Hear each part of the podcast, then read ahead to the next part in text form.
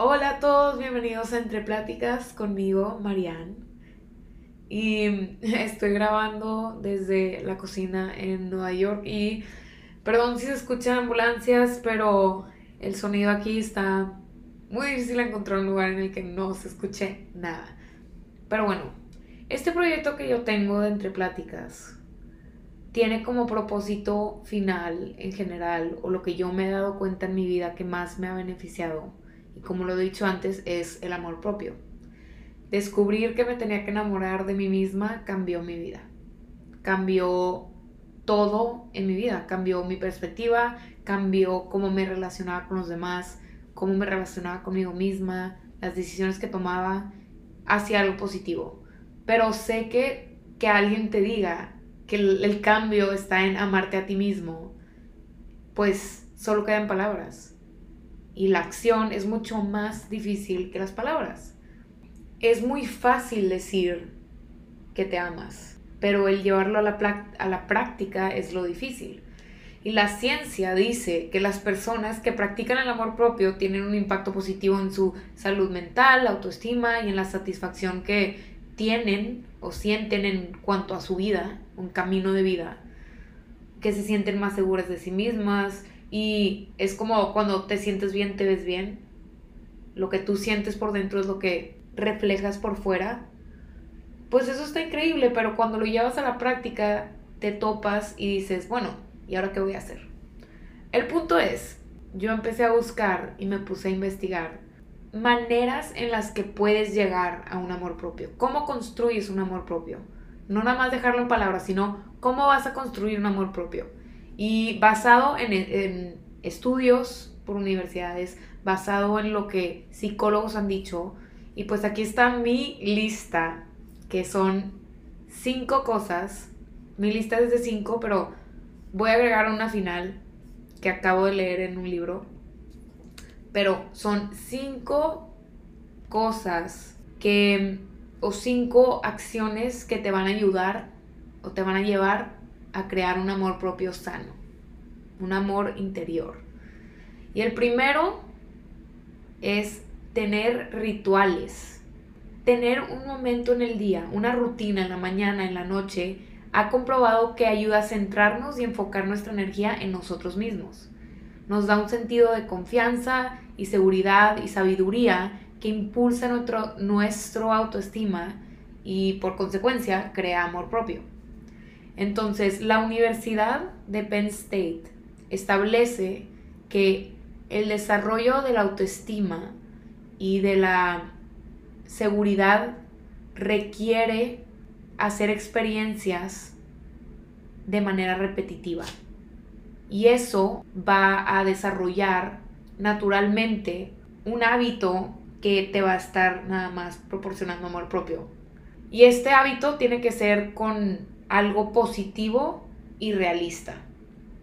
Entonces, por ejemplo, tener un diario en donde escribes cosas positivas de ti mismo todos los días.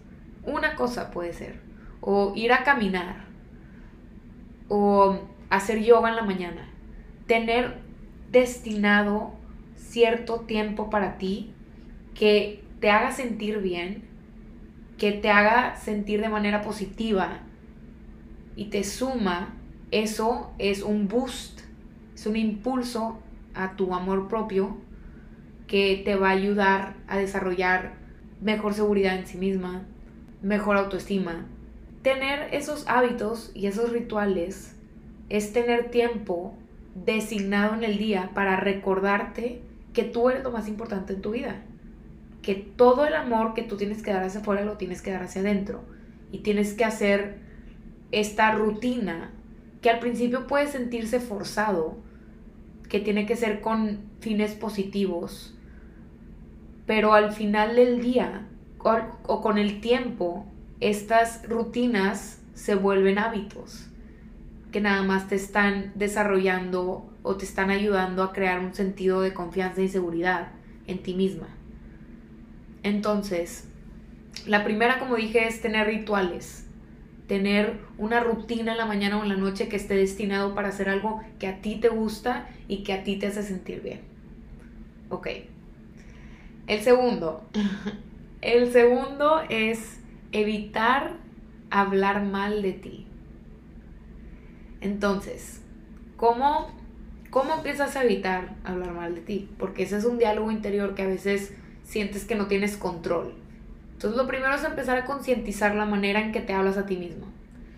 No sé si les pasa que hacen algo y se dicen a sí mismos, ay, soy una tonta porque hice eso. Y eso tiene poder, esas palabras que te estás repitiendo, el decirte, soy una tonta, nada más estás reforzando una idea que no es verdad, que es un error. Es, puede que hayas hecho algo tonto, pero tú no eres una tonta, sino las acciones que hacemos a veces pueden ser tontas, pueden ser una estupidez, pero no tienes que ligar eso con un sentido de identidad, sino empezar a diferenciar el hice esta estupidez a yo soy una estúpida, ¿sabes? Entonces, 70% de los pensamientos espontáneos de una persona están completamente dedicados a criticar su propia inferioridad. 70% es más de la mitad más de la mitad de nuestros pensamientos normalmente son para criticarnos a nosotros mismos. Entonces, deconstruir esto, este hábito, es muy importante para poder darte amor, cambiar ese chip. Tenemos dos representaciones de quiénes somos, mi yo mental y mi yo físico, lo interno y lo externo. Y cambiar, para cambiar la imagen que tenemos de nosotros, no solo toma cambiarlo de afuera, sino también lo de adentro. Tenemos que cambiar la imagen que tenemos de nosotros adentro para poder tratarnos con amor por fuera. Hay un estudio que se hizo en la Universidad de Michigan por el psicólogo Ethan Cross que estudia los pronombres que usa la gente cuando se habla a sí mismo en silencio, dentro de sus mentes. Entonces, este psicólogo, Cross, pidió a los voluntarios que dieran un discurso. Tenía unos voluntarios y les dijo, van a hacer un discurso con solo cinco minutos de preparación mental. Y mientras se preparaban, le pidió a algunos que cuando hablaban de sí mismos se referían o se dirigieran a sí mismo como yo. Y a los otros les pidió que se refirieran a sí mismos como usted o que usaran sus propios nombres mientras que preparaban su discurso. Entonces, después de este experimento, el psicólogo Cross dice que las personas que usaban yo tenían un monólogo mental que sonaba como, ¿cómo puedo hacer esto? ¿Cómo voy a hacer esto? No puedo preparar un discurso en cinco minutos sin notas. Me lleva días preparando un discurso. ¿Qué puede ser? Esto no es posible. Y las personas que usaron sus propios nombres eran más propensas a brindarse apoyo y consejos. Las personas que usaron su nombre o se referían a sí mismos como usted, le permitió ponerse una distancia de su yo interior y su yo físico. Y Cross se dio cuenta que el poner un pronombre o hablarte como usted es engañarte a ti mismo que eres otra persona. Y resulta que es mucho más fácil ser bueno con otras personas que nosotros. Entonces, si toma para ti referirte a ti como Marianne, que yo me habla a mí como Marianne en mi yo interior, en vez de yo, en lugar de yo, puede que sea una herramienta útil para ti. Es lo que les decía, va también como a desprender el yo soy a yo hice. Yo o lo que yo hice es, no yo soy. Entonces, eso se me hizo muy muy curioso. Yo odiaba cuando las personas, y todavía me da como que, ah, cuando las personas se refieren a ellos mismos con su nombre.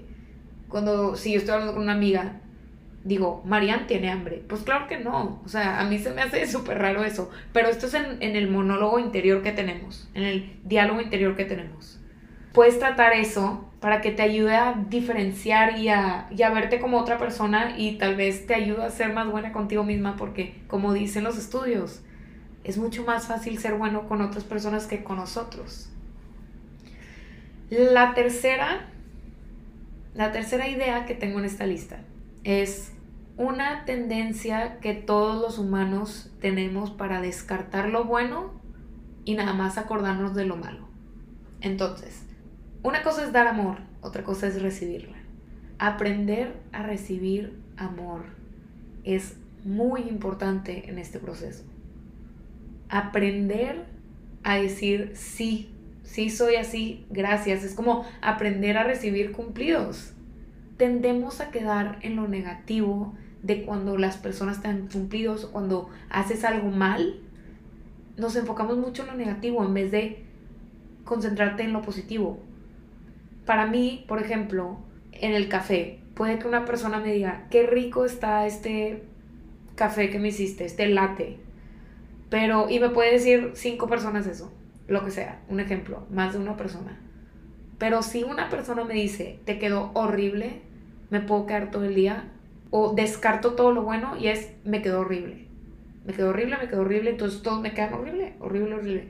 Y nos empezamos a concentrar más en lo negativo. Dejamos entrar más el odio que el amor.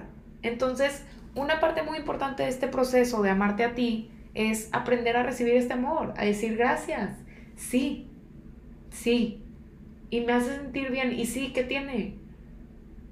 Entonces, no es solo dar amor, es también recibir amor.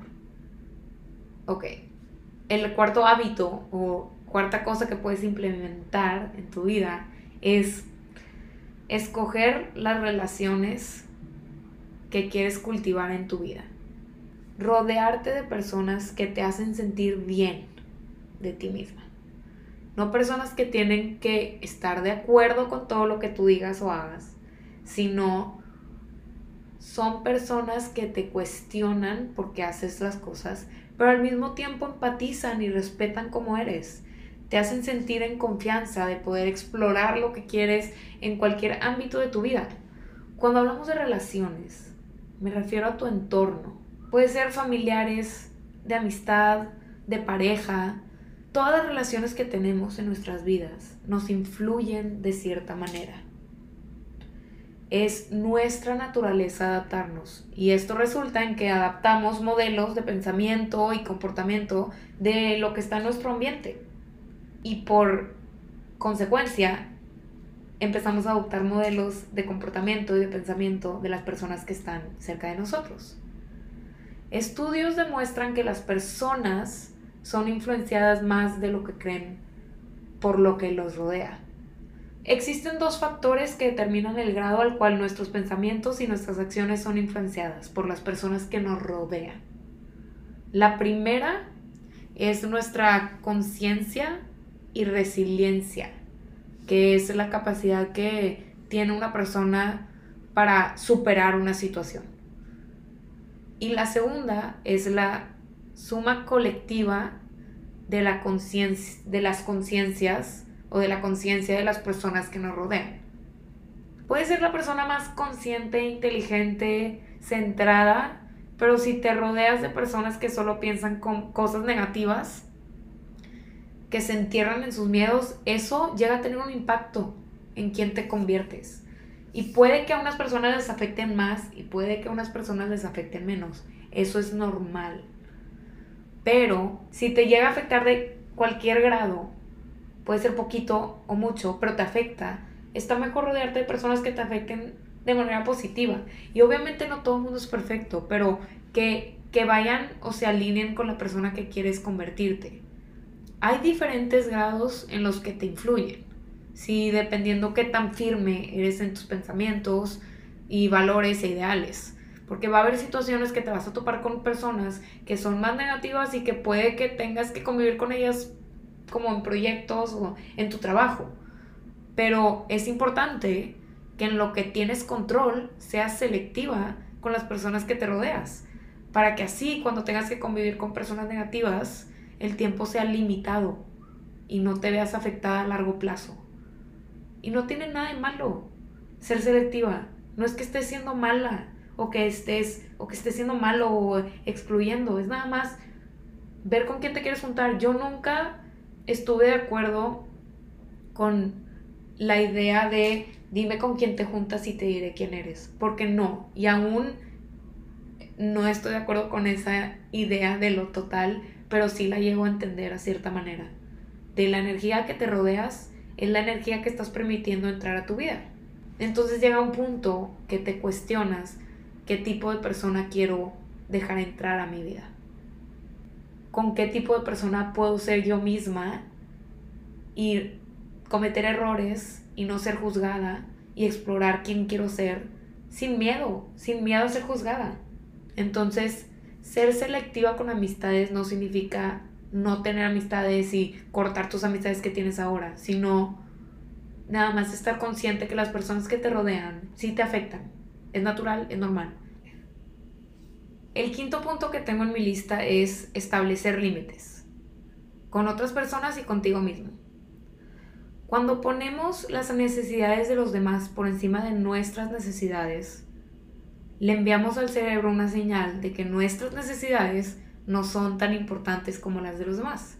Y empezamos a empujar nuestras necesidades a un lado por ser empáticos y solidarios. Pero ponerte a ti mismo como prioridad no es egoísmo, sino es amor propio. Mucha gente tiene mucho miedo de darse amor propio por miedo de ser egoístas. Pero mientras que tú no le estés haciendo daño a nadie más, y es muy diferente ser egoísta por falta de empatía a ponerte a ti mismo primero y por encima de las expectativas que los otros tienen de, de ti. Ponerte a ti como prioridad es darte amor, saber lo que quieres y lo que necesitas, llenar lo que tú necesitas para funcionar y para estar bien.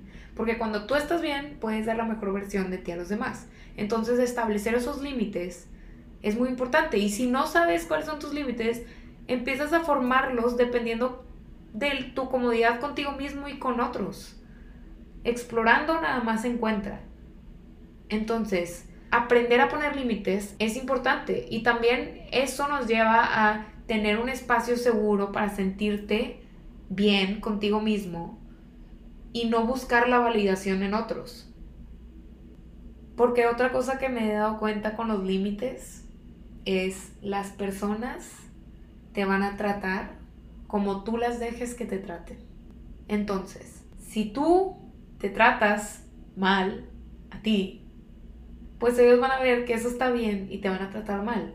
Mi papá siempre nos decía, tus invitados van a tratar tu casa como tú trates tu casa.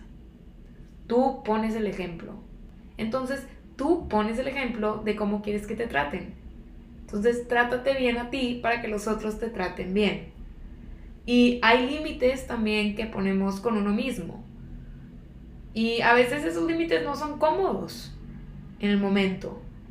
Como, bueno, me quiero quedar toda la noche viendo una serie, pero en la mañana lo voy a pagar porque me tengo que levantar e ir a trabajar, pues un límite es, mi límite conmigo es me voy a ir a dormir a las 10, cada quien tiene su horario, para mí 10 es temprano porque me duermo demasiado tarde, pero a las 10 voy a poner una alarma y yo tengo que poner ese límite conmigo para poder tener la energía que necesito mañana. Ver qué necesidades tengo y poner límites de acuerdo a esas necesidades para sentirme bien conmigo, porque luego sé que en la mañana me voy a levantar tarde y voy a estar apresurada y no voy a llegar al trabajo y todo esto desencadena el que me estrese y esté ansiosa y ni siquiera voy a tener tiempo para hacer mi comida y si no como bien luego voy a tener que estar gastando y luego me voy a sentir mal conmigo misma porque gasté dinero que no iba a gastar, o sea, es una cadena. Entonces poner esos límites contigo de decir me voy a dormir temprano porque esto es mi límite que tengo que hacer para poder mañana sentirme bien conmigo y para sentirme lista para el día. Entonces, esta es la lista que yo había hecho para compartir con ustedes de cómo o qué herramientas puedes utilizar para desarrollar este sentido de amor propio. Pero también cuando acabé la lista estaba leyendo un libro. En este libro leí que nuestro cerebro no se puede concentrar en cosas negativas y positivas al mismo tiempo. Y eso desencadenaba que empezaba a hablar de la importancia de estar agradecidos y de dar gracias. Según Alex Korb, un neurocientífico de UCLA, dice que cuando sentimos agradecimiento, nuestro cerebro produce dopamina, lo que hace que queramos sentirnos de esa manera una y otra vez. Entonces, una vez que encuentras algo por lo que dar gracias, tu cerebro empieza a buscar cosas por las que dar gracias más y más, porque es como una droga. Si tu cerebro está produciendo dopamina, es algo que quiere volver a sentirse de esa manera, entonces busca maneras en las que se quiere volver a sentir de esa manera porque se siente bien. Entonces dar gracias produce esa dopamina y entre más das gracias o estás agradecida, porque no nada más es dar gracias, sino en la reflexión de estar agradecida con las oportunidades que tienes, con el cuerpo que tienes, con desde la comida que, que vas a comer en la mañana, y no va por un lado religioso, porque yo antes decía como, ay, la gente que da gracias antes, no es nada más rezar, sino es gracias por esta comida, gracias a las manos que hicieron esta comida, a las personas que trabajaron para que yo tuviera esta comida en la mesa, gracias a mi cuerpo por digerir la comida, por poder comer, por poder masticar, son cosas chiquitas, pero entre empiezas a dar gracias con las cosas chiquitas, a estar agradecida, se vuelve como una droga. El doctor P. Murali, de la División de Psicología del Centro Médico de la Universidad de Duke, dice que si dar gracias o la gratitud fuera una droga, sería la droga más vendida para el mantenimiento de órganos principales. O sea, el dar gracias literalmente te está ayudando físicamente a tener un mejor sistema de tus órganos está trayendo puras cosas positivas y no cuesta nada. Entonces quería agregar esto a mi lista porque siento que si damos gracias nos empezamos a enfocar en cosas positivas y no lo negativo. Y eso ayuda a que nuestro cerebro no pase tiempo enfocado en las cosas malas que nos pasan, sino en las buenas. No quiero decir que tienes que ignorar las cosas negativas que te pasan, porque tienes que honrar esos momentos y trabajar en tus emociones pero enfocar tu energía o tus tiempos libres en cosas positivas va a ayudar a que tu cerebro no tenga tiempo para concentrarte en cosas negativas. Entonces, espero que al final de toda esta lista, que son seis cosas, espero que puedan implementar alguna, no tienen que ser las seis, alguna en su vida para ayudar a quererse un poco más, un paso a la vez a saber que son dignos de su propio amor, que como ustedes se tratan, las personas los van a tratar. Entonces, dense amor para poder recibir amor. Dense alegría para poder recibir alegría. Cosas positivas. Desense cosas positivas. No se concentren en lo negativo para poder rodearse de cosas positivas. Entonces, después de hacer esta lista, espero que estos puntos estas seis cosas ayuden a quererse a uno mismo, que son herramientas para poder darse amor a sí mismos. Porque yo también, yo a veces digo, sí, me quiero, pero no lo practico. Llevarlo a la práctica es lo importante, es lo que hace un cambio. Luego te quedas solo en el diálogo, en el puro hablar, y no hay ningún cambio. Entonces, no solamente se queden en el en la frase yo me amo, sino llévenlo a la acción. Ámense con acciones, no solo con palabras. Entonces, muchísimas gracias por estar aquí, por escucharme esta semana. Y espero que regresen la siguiente semana para escuchar un nuevo episodio.